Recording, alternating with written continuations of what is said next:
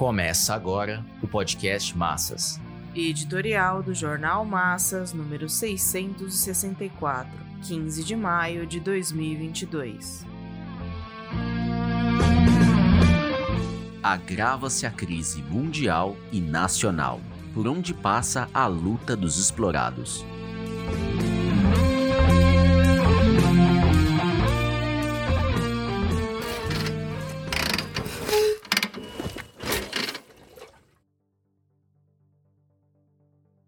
A guerra na Ucrânia se faz sentir em toda parte. Vem alimentando as tendências de baixo crescimento e de estagnação das economias. A disparada inflacionária desequilibra ainda mais as contas dos países semicoloniais e atinge amplamente as condições de vida dos explorados. A alta dos preços dos alimentos, combinada com a gigantesca massa de desempregados e subempregados, intensifica e expande a fome. Logo mais, a guerra cumpre três meses e não há sinais de que se arrefecerá. Pelo contrário, os Estados Unidos e aliados reforçam o envio de armas com maior poder destrutivo à Ucrânia e não cedem a um acordo que atenda às exigências básicas da Rússia. A exortação de Zelensky para que os Estados Unidos e aliados intervenham no Mar Negro para desbloquear a exportação de milho e trigo em nome de garantir a segurança alimentar é um sintoma de desespero e um sinal de que o imperialismo se aproxima da zona de perigo de uma conflagração militar mais ampla que transborde o marco da Ucrânia. Os recentes 40 bilhões do governo Biden para alimentar o envio de armas sofisticadas a Zelensky não podem ser interpretados diferentemente de que já existe um envolvimento semidireto da maior potência na guerra. Está claro que vem aumentando o perigo da guerra ultrapassar as fronteiras ucranianas o que significa agravar ainda mais as condições de crise mundial que desde 2008 tem resultado em recessão e baixo crescimento. Está claro que esse choque entre os Estados Unidos e a Rússia é o mais grave desde que a União das Repúblicas Socialistas Soviéticas se desintegrou. As tendências bélicas do capitalismo da época imperialista se potenciam, com o esgotamento da partilha do mundo após a Segunda Guerra, com o agigantamento do parasitismo financeiro e com o impulso da guerra comercial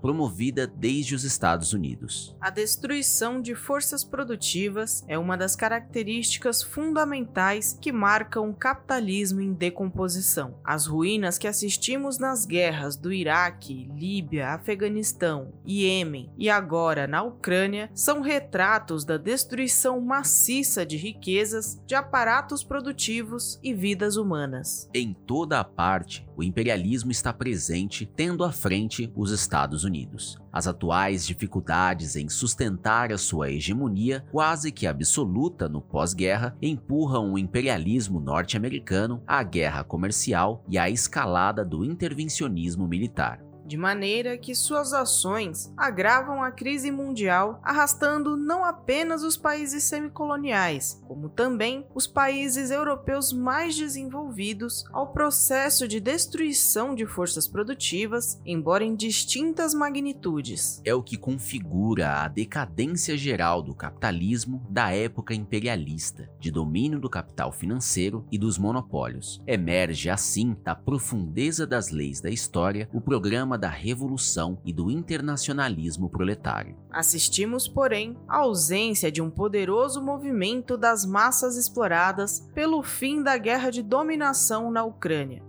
proletariado ucraniano e russo se acha dividido pelos governos e pelas oligarquias burguesas restauracionistas. O proletariado europeu, de países envolvidos indiretamente na política de guerra dos Estados Unidos e de seu braço armado, a OTAN, assiste em grande medida passivamente à barbárie da guerra e ao perigo de que essa guerra se espalhe pelo continente. Os sindicatos centrais e partidos que se reivindicam dos trabalhadores estão curvados diante das pressões do imperialismo. E na Rússia, as organizações operárias se acham subordinadas à política de restauração capitalista. Essa situação não pode permanecer indefinidamente. Tudo indica que a maior possibilidade é de o ritmo da crise se acelerar cada vez mais. Os explorados mais sacrificados desde a crise de 2008 já não suportam o peso da desintegração econômica, do desemprego, do subemprego e da desvalorização do valor da força de trabalho. As necessidades vitais avivarão os seus instintos de revolta e os empurrarão à luta de classes. Se não se confirmar essa via, a guerra da Ucrânia servirá de porta de entrada para um período de enorme e livre avanço da barbárie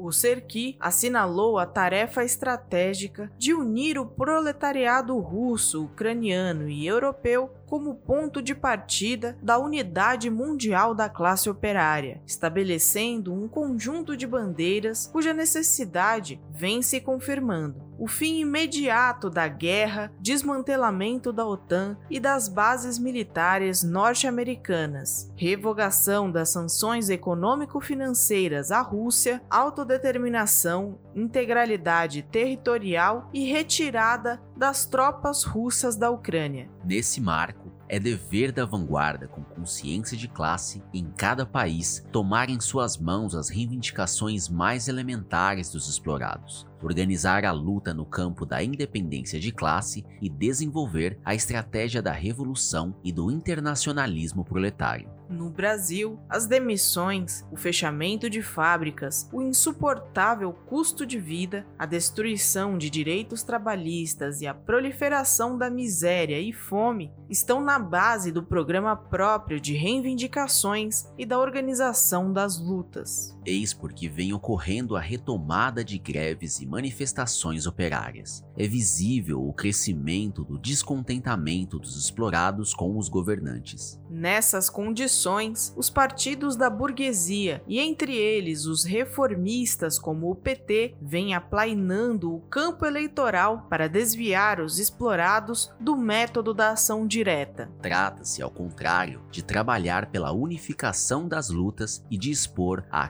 classe operária e aos demais explorados a importância e a necessidade de se colocarem sob as bandeiras do Serki pelo fim da guerra na Ucrânia.